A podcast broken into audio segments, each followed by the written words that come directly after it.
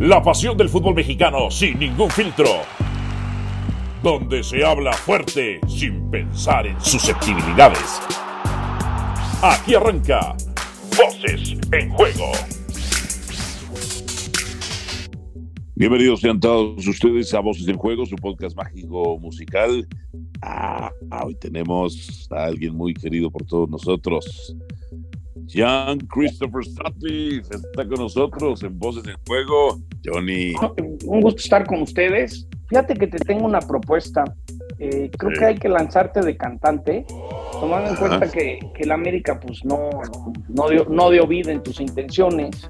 Ajá. El fin, el fin de semana me enteré que le pagaron 100 millones de dólares por 65 conciertos a Luis Miguel, pues dije, pues tienes buena voz, por ahí Sí, podemos papá. hacer algún tipo de arreglo y pues, pues, que sea en pesos, no en dólares, Alvarito. Entonces considéralo si necesitas en algún momento dado un lanzamiento eh, como cantante, lo podemos trabajar. Ya sabes que te tengo mucho cariño, nomás evalúa la opción. No, sí le damos, papi, sí le damos. Te vuelves mi 100 representante millones de dólares por 65 conciertos le dieron al ejecutivo, nomás Pero, como, dato, ver. como dato cultural.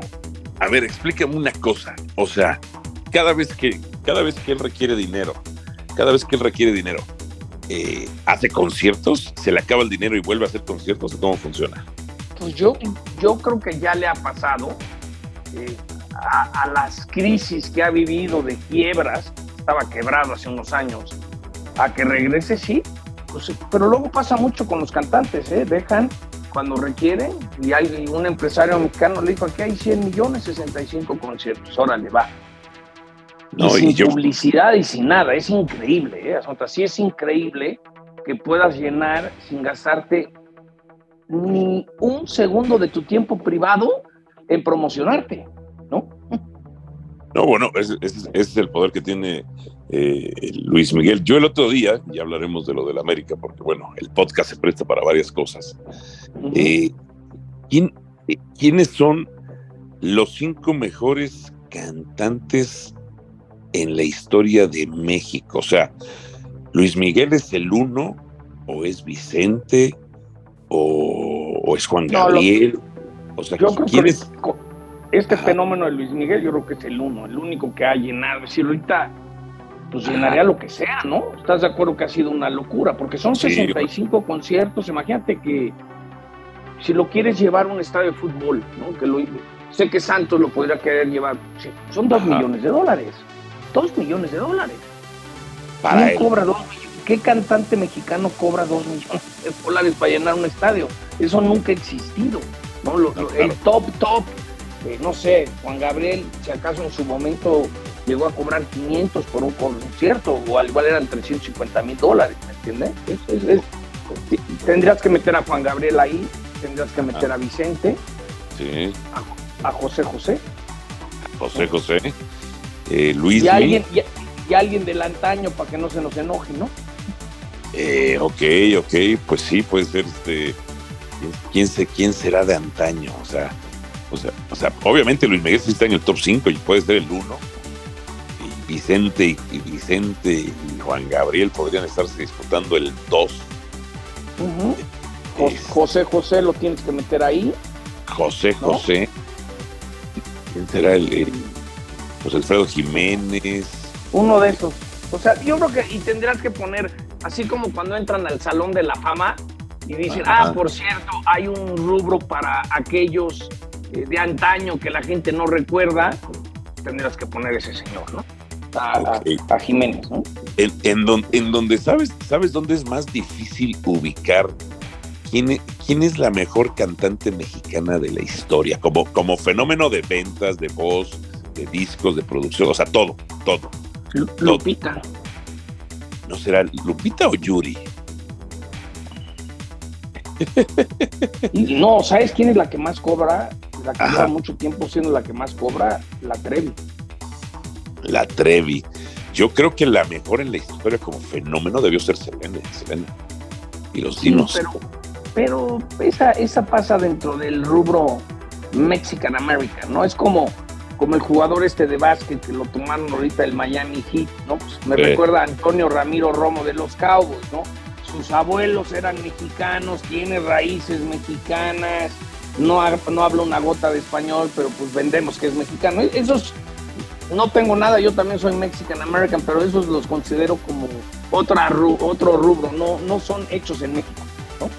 Oye, y hablando de Tony Romo, que su primera temporada como analista fue, fue un éxito, ¿no? Porque predecía todas las jugadas. Y, luego como que, y luego como que ya vino a la baja, ¿no? Vino a la baja, yo lo sé por compañeros que tengo que hacen golf para CBS. Ajá. se dejó de preparar, ya le jalaron las orejas, dejó de ah. prepararse. Ok. Como todo, como todo, tú lo sabes, Alvarito, por más que te vaya bien, si no lees, no te preparas. Porque para poder improvisar hay que estar preparado. Para poder reaccionar en base a algo que está pasando, pues tienes que tener algo metido en el disco duro. Sino que dices, ¿no? Claro, pero que su primera temporada fue un éxito, ¿no?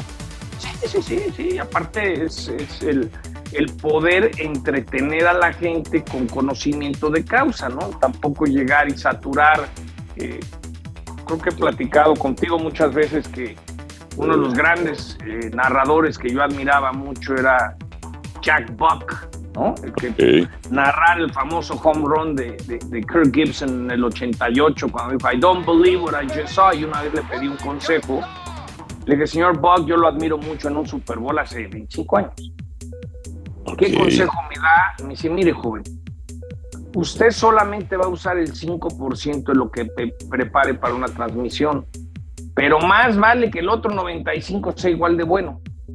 Y eso es, algo que, es algo que se me quedó marcado para siempre, ¿no? Es decir, porque no necesariamente, Alvarito, de todo lo que preparamos, porque luego hay gente que quiere escupir todo lo que preparó. Y si ves, de repente me pasó, me pasó ayer en el México, Honduras, ver cómo entrevistaban al, al Jimmy Lozano. Y dices, qué barbaridad, el querer demostrar que sabes, ¿no? Oye, Jimmy, hoy sí el equipo mostró calidad, se ve que los jugadores te quieren y esto habrá sido un partido muy importante para la confianza del grupo. ¿Y sí, pero, ¿Y cuál es la pregunta, mi hermano? ¿No? Sí, o no preguntaste nada o la hiciste muy larga, entre otras cosas. Jimmy, ¿qué significa la victoria de hoy para el equipo?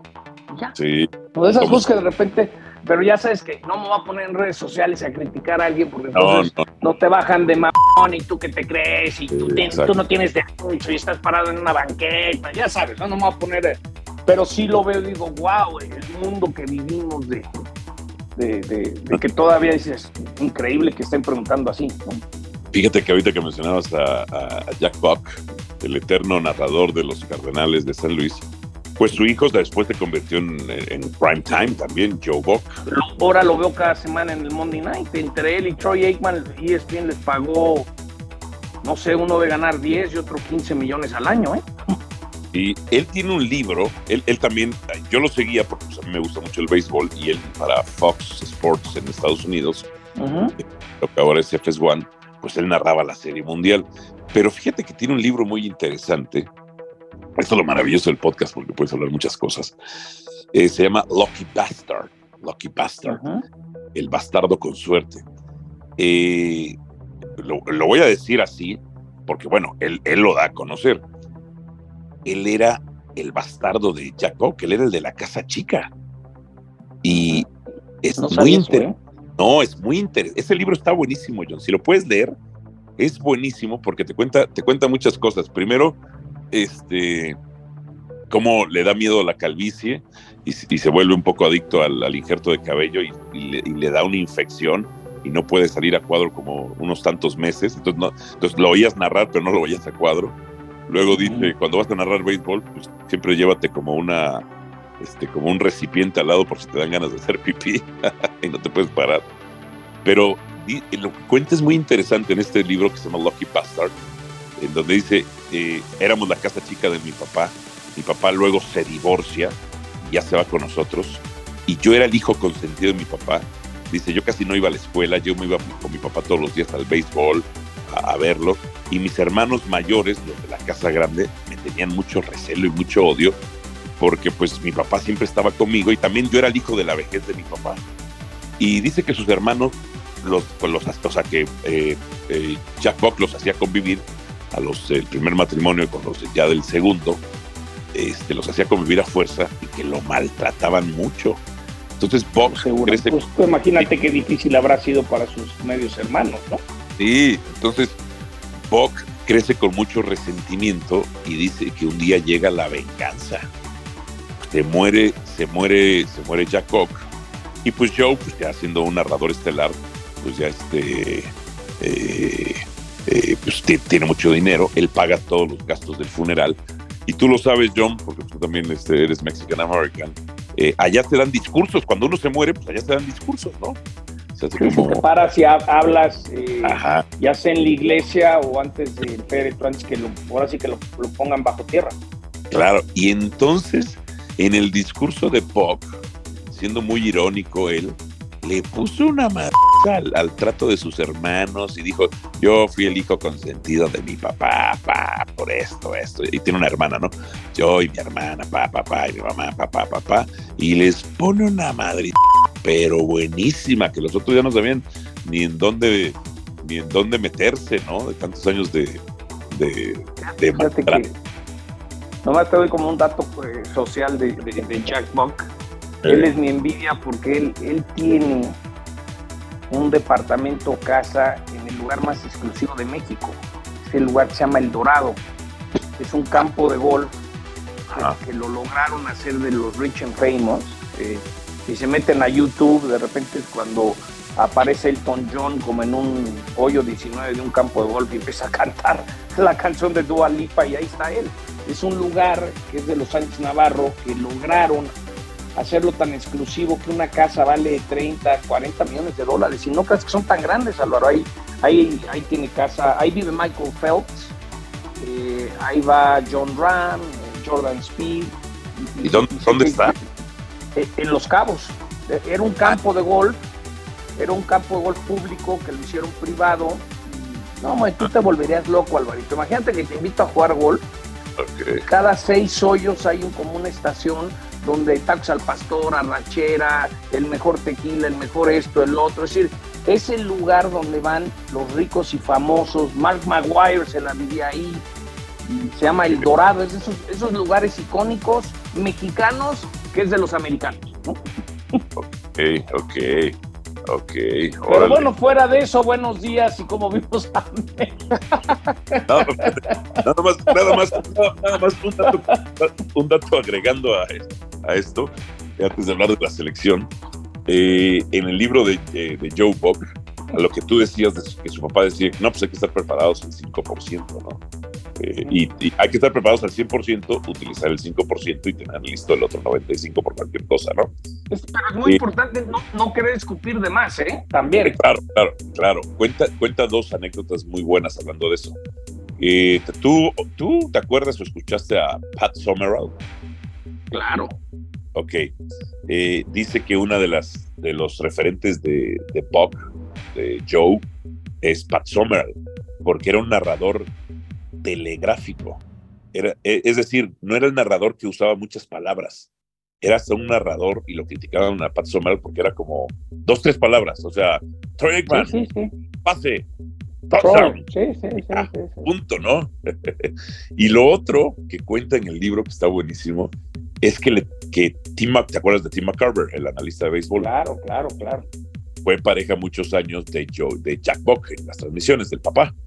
Y, no se llevaban, ¿no? No se llevaban y Tim McCarver, que era más joven, trataba mal a Jack Buck. Y Joe se iba a vengar. Entonces, que cuando ya les tocó trabajar, Joe ahora trataba muy mal a Tim McCarver. O sea, pero porque ahora era joven y se lo comía, ¿no?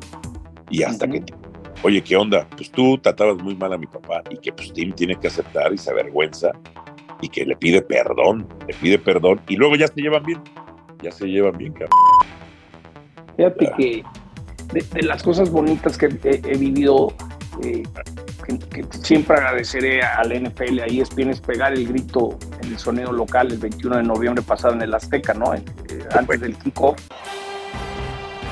Buenas noches, México. Los 49ers y los Cardinals en Monday Night Football. ¡Viva México! buenísimo. Y, es, y ese grito cuando termino en la transmisión en inglés, Joe Buck dice al aire, después de eso ya no tengo nada que ver. comienza el partido. Entonces, siempre, siempre como que vacilamos y, como, como a Joe le gusta el golf, pues siempre platicamos de, y, y, como punto final, hace por muchos años Jim Nance, gran narrador de NFL, también de golf, no se llevaba con Nick Faldo, ya a Faldo lo quitaron para este año. Okay. trabajaron como tres años que, que, no, se, no, se, no se llevaban, Álvaro, no se saludaban fuera del aire, ¿no? Y a mí, hace muchos años, en, en los noventas, cuando narré la NBA para Ajá. TNT Latinoamérica, Jesse Lozada, que siempre estaré agradecido de él porque me enseñó a... Te habrá tocado también a ti la primera vez que sí. te sientes en un estudio y ves cámaras volando, no sabes ni para dónde voltear, ¿no? Claro. Claro, y, y claro. Jesse siempre tuvo el detalle de enseñarme cosas, ¿no? Como que yo era el que preparaba toda la información y él me enseñó un poco, no un poco, un mucho de la tele. Me dijo, mira, John, tú disfruta que tú y yo nos llevamos muy bien, porque yo llevo muchos años en esto y es raro que tengas química con tu compañero, pero hay que sacar la chamba. Y hoy las parejas, y tú y yo lo hemos discutido muchas veces, cuando hay química y no es un concurso, ¿no? Yo por eso tú y yo nos llevamos muy bien, nos entendemos, queremos entretener, pero no es un concurso. Yo claro. no vengo hoy a tratar de demostrar que sé más que Álvaro Morales o Álvaro que sabe más que George, ¿entiendes? Oh. Y eso es lo que la gente disfruta y hace sí. que pues, hay que meterle para que este podcast sea un madrazo. Claro, totalmente. No, hay muy buena química, tenemos muchos años de conocernos entre nosotros. Bueno, hablemos ahora del América. Hablemos ahora de la América, de la América, de la selección mexicana. ¿Cómo la viste ayer goleando Honduras? Eh, a ver, me dio gusto. Eh, hay muchas cosas que se arreglaron, que, le, que, el equipo salió a partirse la mano, me queda claro. Eh, tam, también hay que ser realistas que Honduras está muy mal, muy mal, pero este fin de semana me contaron que cuando jugaron el partido contra Estados Unidos, nadie fue a ver y las canchas que iban a entrar estaban pésimo, eh, que creo que costaba 400 dólares la comida diaria, entonces a alguien se le ocurrió que los utileros se salieran del hotel porque era muy caro que estuvieran y tú sabes que a un seleccionado le quitas un utilero y pues el utilero es el que le compra el TV Notas, le da masaje, le pasa los mensajes de la familia, ¿me entiendes? No, los utileros no los puedes tocar. Sí creo que se jugó bien, me gustó, cada vez escucho que es más difícil que Jimmy se quede, nada me daría más gusto y una buena victoria, la gallina de los huevos de oro empieza a producir otra vez, empieza a funcionar, pero tampoco es como, qué bruto. Gánale a Jamaica, ya viste el roster de Jamaica, tiene cinco jugadores de la Liga Premier, ¿no?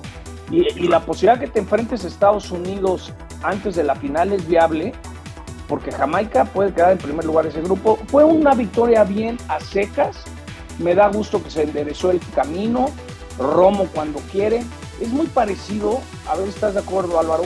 Para mí lo que pasó cuando el, Piojo tomó la selección y se fue a Nueva Zelanda, ¿no? Agarró su gente que conocía y ahora le vamos a sacar esto adelante. Y creo que Jimmy sacó a su gente de confianza y sacó adelante el partido. Pero el termómetro no puede ser Honduras, porque Honduras está para llorar. Sí, no, está, está, muy, o sea, futbolísticamente anda muy, muy mal. Yo escuché unas declaraciones de Edson Álvarez y otras de Henry Martín, en donde le tiran, o sea, pues sí dan unas, unas indirectas a lo de Coca y quizás hasta al Tata, ¿no? Que se sienten muy cómodos, se sienten muy cómodos con director técnico mexicano y no, y no extranjero. Eh, y en este caso los últimos dos han sido argentinos. Sí, pero creo que están demasiado consentidos, ¿no? Es como escuchaba ayer en una de las transmisiones, porque a mí me pasa que, no sé si te ocurre a ti, Alvarito, yo prefiero mil veces ver a, a Cristian y a Luis, pero la calidad de la señal de Televisa es mucho de mejor calidad.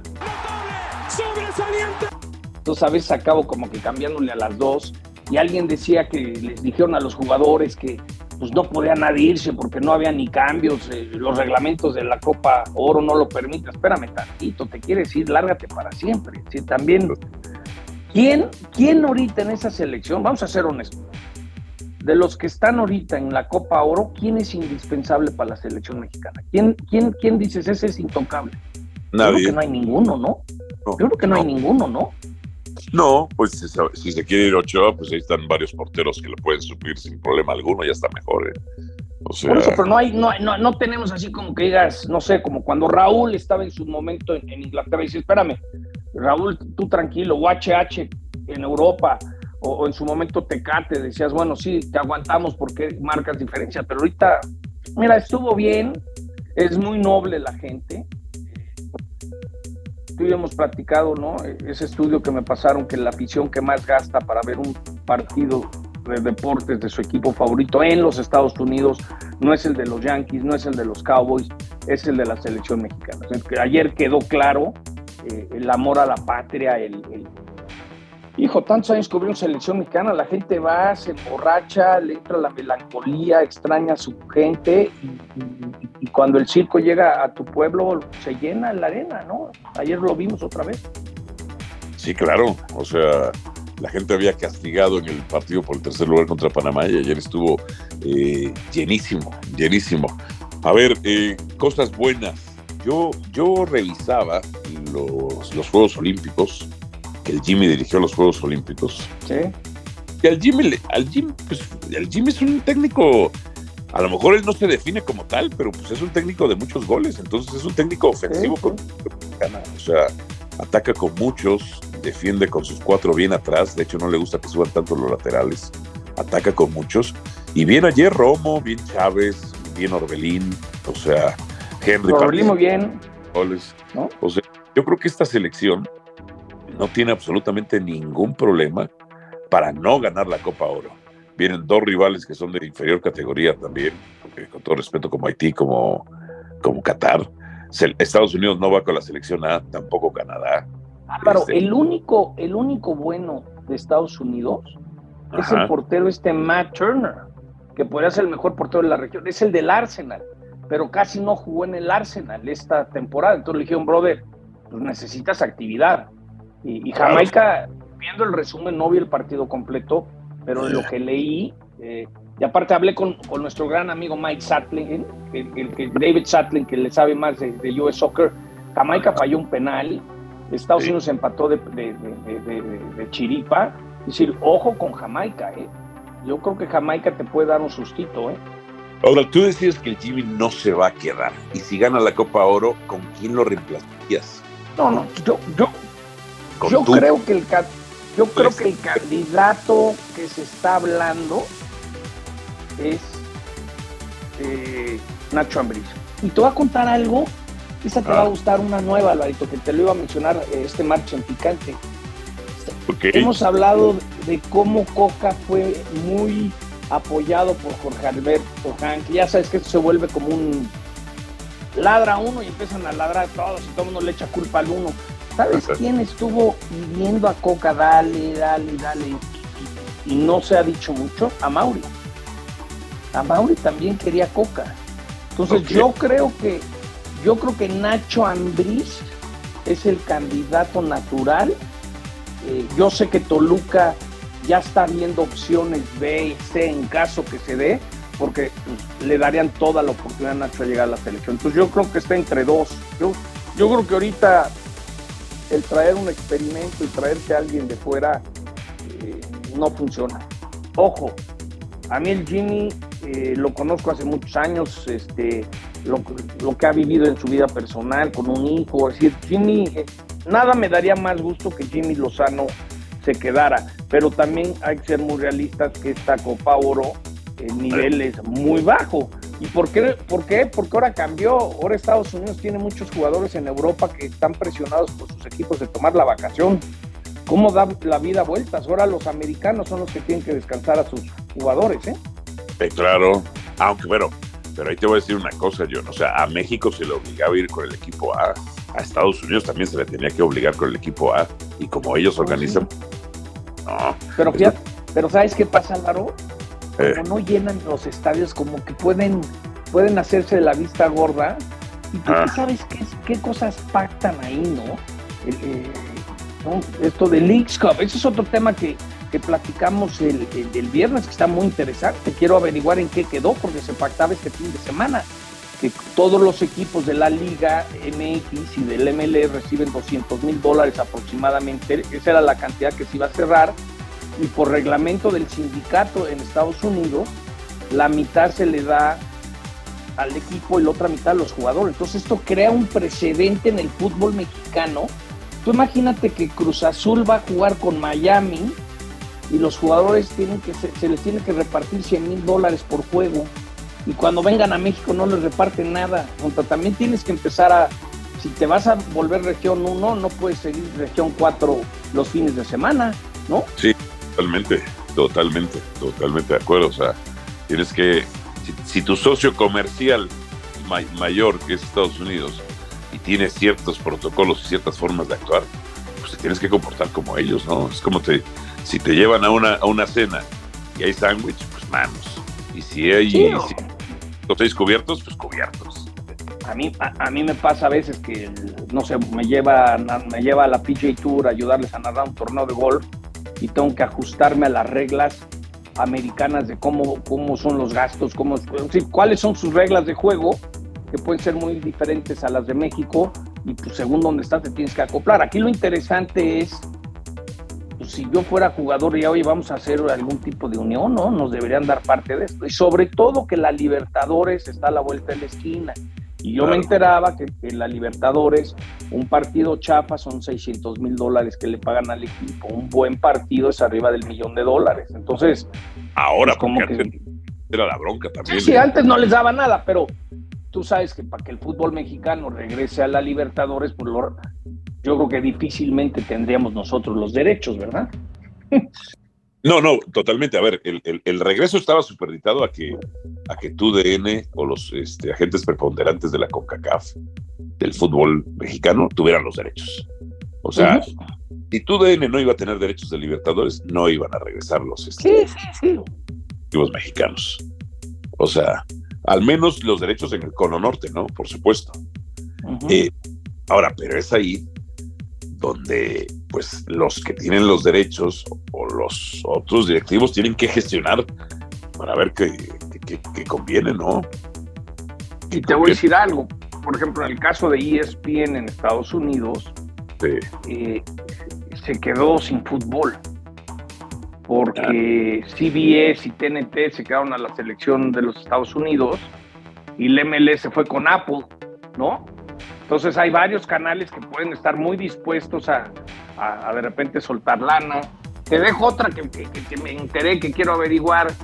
He escuchado, lo quiero confirmar, que el Estadio Azteca y el América saldrían de la panza de Televisa y pasarían directamente a Emilio Azcárraga, ¿no? A título personal. Ah, imagínate, que, imagínate que Emilio mañana es dueño de la América, ya no es Televisa y puede decir, pues ¿saben qué? Al mejor postor, ¿quién quiere los derechos de la América a partir de 2028? ¿Cuánto valdrían? ¿Cuánto valdrían? No, pues mira, yo, una vez entrevistando a Santiago Baños le dije, ¿cómo te caería que, por ejemplo, que no fueran, no fueran este, exclusivos, pero que una televisora tipo de nosotros, sigues bien, te diera 20 millones de dólares de derechos? Y Santiago dijo, no, sería maravilloso, porque si te lo pones a pensar, América no recibe dinero de derechos de transmisión, o sea, recibe el dinero de una misma corporación a la que pertenece. Pero pudieron sí, Le ponen un valor y se pasan. aunque quizás ahora con, la separación ya se dan, pero sí, sale de un bolsillo al otro, ¿no? Es como cuando Electra patrocina al, Mazatlán, por decir, ¿no? Exacto, exacto. Pero a la América le podría caer muy bien tener derechos de televisión independientes. O, sí, sí, son cosas que creo que va a cambiar mucho a partir del Mundial del 2026, porque también el hoy alto comisionado Juan Carlos Rodríguez, hace un par, hace dos o tres años, se asustaron, dijeron, viene Disney Plus, viene Amazon Prime, viene tal app, Netflix, Apple, y a comprar. Entonces, los derechos de muchos de los equipos están amarrados hasta 2026, 2028, ya sabes cómo es yo te adelanto 50, lo que le pasó a Pumas, yo te adelanto el billete para que hagas tu cantera, pero pues a final de cuentas si los divides por los años no les pagaron lo que les deberían pagar, ¿no? Sí, y, y, y, Juan Carlos Rodríguez lo que quiere es que todos tengan derechos unificados, ¿no? Lo cual está difícil por la libre, por el libre Ah, mercado. Está- Te voy a decir lo que van a hacer, de lo que yo me he enterado. Van a proteger a México, van a cuidar mucho a Televisa y Azteca, y donde van a decir al mejor postor es en Estados Unidos. Y ahí sí, si NBC Telemundo lo quiere pagar o Amazon Prime lo quiere pagar, pues va. Y en Estados Unidos es al mejor postor. En México no me toques mi viernes botanero, no me toques a mi Azteca y acá me voy. Sí hay cambios, pero no todos. Y, y es entendible, Alvarito. Si nosotros fuéramos dueños tú y yo en una empresa de la América y tienes una televisora, pues te aseguras de que no te quiten todo, ¿no? Es, es normal que lo, que, que lo cuides, ¿no? Claro, pues, es el chiste. Por eso es que esta libertad de empresa o esa competencia es donde veo que lo veo complicado. Lo veo complicado. Ah, y mira, y- y te, te voy a platicar algo, porque a veces también creo que hay que buscar cosas positivas que pueden ayudar y luego todo es criticar y pegar, ¿no? Yo no sabía y me entero hicieron un convenio, el Sporting de Gijón hizo un convenio con el Atlas, con Santos y el América, ¿ok? Ok, Entonces, cada equipo va a mandar dos chavos a España.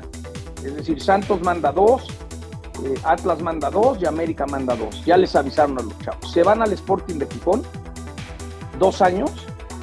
Cada chavo cuesta 75 mil dólares. Si lo paga el Gijón, los derechos son 60-40, según quien lo paga.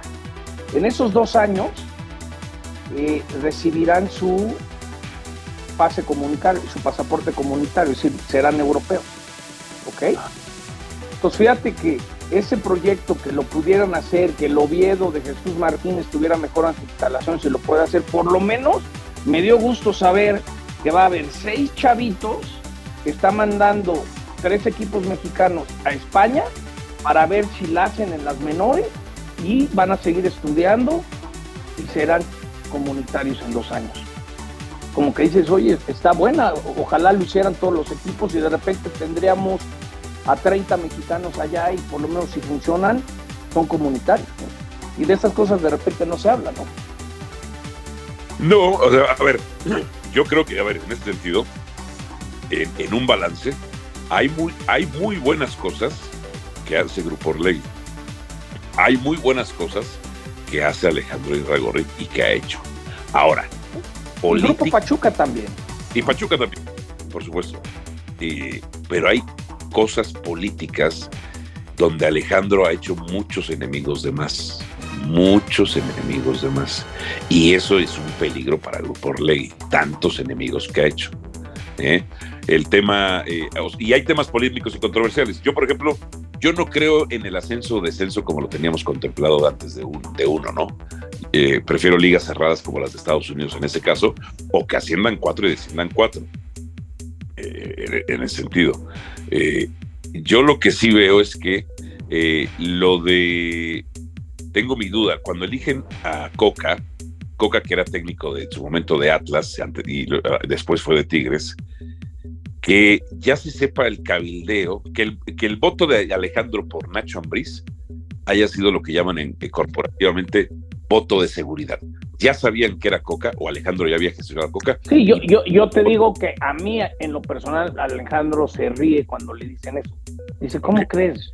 Nosotros hicimos un estudio y votamos por Nacho Ambriz, pero es normal, es decir, eso, eso, eso yo creo que a veces también periodísticamente uno tiene que ir a las fuentes, Alvarito.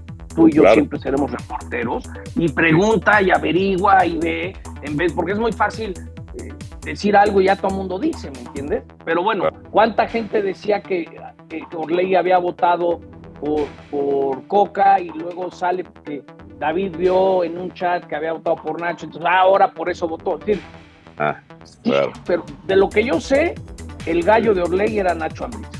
Ok, ok, ok. Y que, y que los que más apoyaron a Coca eran Jorge Alberto, que tuvo el apoyo de Emilio, y, y a Mauri también estuvo muy metido en lo de Coca. Ok, Pero eh, eso es parte a veces de la controversia y todo. Que lo que es un hecho es que es muy triste que en siete meses todavía no queda quién es el técnico de la selección. Pues Eso es lo que es tristísimo, Álvaro. Siete meses y no se, ponen, no se pueden poner de acuerdo. Y otra cosa que alguien me decía, para Juan Carlos se aventó un tiro muy difícil, se pone la soga al cuello, porque el problema de la selección no es el técnico, el problema es que no tenemos jugadores top en Europa y nunca vas a dar ese paso extra, porque ok, ganas la Copa Oro, le ganas a Haití, le ganas a, Qatar, eh. pero, pero en el Mundial, bajo la presión de que el equipo local siempre le cuesta, ¿le vas a ganar a los brasileños, argentinos, italianos, holandeses? Me pregunto, hay que mandar jugadores al extranjero, Álvaro. De acuerdo, pero, eh, pero por lo menos, porque es el gran fracaso del proceso pasado, que ya ni siquiera llegamos a los octavos de final. Sí, sí, sí, sí, sí. O sea, vivimos de la mentira, vivimos de una ilusión. Como, como nuestros paisanos consumen tanto el producto, las elecciones de, los, las más importantes económicamente hablando, pero no tenemos nada. Hasta hoy, ¿qué jugador top estamos viendo que al pobre Chucky ya lo venden, si vas a Nápoles, te vas a la zona, a las afueras de la ciudad y lo están vendiendo en un outlet, ¿no? Costó 30 y te lo dejo en 15, ¿no? ¿Quién más, ¿quién más es importante? Edson no ha podido dar el brinco y salirse de un equipo eh, no tan importante. Eh, ¿Quién más? Eh, Tecate, pues no sabemos cómo anda físicamente. Raúl, casi, casi tendría que regresar a la América y gratis. ¿Quién más, Álvaro? ¿Quién más? No, no, no, no, no. O sea, estos jugadores tienen la obligación de ganar la Copa Oro y de llegar por lo menos a los, octavos de final. Digo que en el siguiente mundial el, el, cuarto partido pues, serían los este, cuartos de final, no, los, los octavos de final. octavos. Ajá, este, porque se arranca desde 16 avos la fase eliminatoria. Entonces, esa sí es la obligación. O sea, jugadores para eso sí tenemos que marcar que el límite sea pasar de ronda de grupos y llegar a. Pero, pero ¿estás de acuerdo que la materia prima actual, lo decíamos el otro en picante, los españoles en Chivas dijeron, a ver, a ver, a ver, 39 millones al año nos cuesta Alexis. Eh, pues ¿Cuáles, son sus, ¿cuáles, ¿Cuáles son sus números? ¿Cuáles son sus hábitos alimenticios? Pero, fíjate que lo, lo, lo, triste de que Chivas tiene que gastarse esa cantidad y luego viene alguien de fuera a hacer estudios más este, metódicos. Dice, espérame, ¿Qué te ha dado? ¿Cuáles son sus estadísticas? ¿Cuántas veces se ha lesionado? ¿Cuántas veces no da el peso? ¿Qué come? No se cuida. Y le estás dando dos millones de dólares. En el Atlético de Madrid, un equipo, un jugador de, titular, no de las estrellas, es lo que gana. ¿Cómo le pagas a este chavo lo mismo? No, pues fíjate que fue lo que tuvimos. No había, entonces lo tuvimos que porque lo íbamos a perder y si libre Europa, entonces los que estaban antes le pagaron. Entonces, Así son como ejemplos. O lo de Cruz Azul que te dije, no, no puedo decir nombres porque no, no, no, no sé exactamente, pero se caen negociaciones porque hay corrupción. Y luego la salida de Tuca de ti. Es decir, si, analizamos el entorno en grande, pues es un poco lo que leemos en las mañanas en los periódicos de nuestro México que está tan triste y, violento, ¿no? Sí, desde hace años, desde hace décadas. Eh, yo yo lo que, lo que sí veo en ese sentido es que o el fútbol mexicano se adapta a los protocolos y estándares de más alta calidad o se lo lleva al carajo. Sí, sí. El ejemplito de lo de la liga, Leagues Cup, oye, el sindicato le tienes que pagar la mitad, güey, págale la mitad y hazlo bien y no empieza a triangular y no le digas la verdad, dile la verdad a tus jugadores que se van a enterar. Esos detallitos, ¿no? Es como México es el país del efectivo. No, no, pues no pagan impuestos y no hacen esto. No, güey, dobles contratos. No, ¿quieres ser región 1? Pues ayúdame a hacer las cosas región 1, ¿no? Claro, claro. Bueno, mi Johnny querido, como siempre, un placer. Yo te lo vuelvo a decir. Si, si, si, Luis Miguel le pagaron 100 millones de dólares por 65 conciertos, yo sí te puedo conseguir por lo menos el 10% de eso por unos 10 bien hechos, así, pero bien hechos, con buena música, no me vais a salir que estás cansado y me avientas el lip sync porque se nos cae el desmadre. y de eso te toca el 15% de comisión.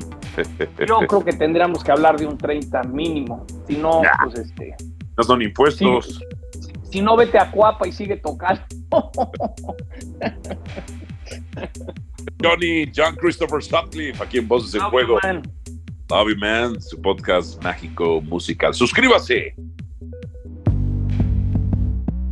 Aquí termina Voces en Juego. Nos escuchamos de nuevo para repartir más verdades del fútbol mexicano.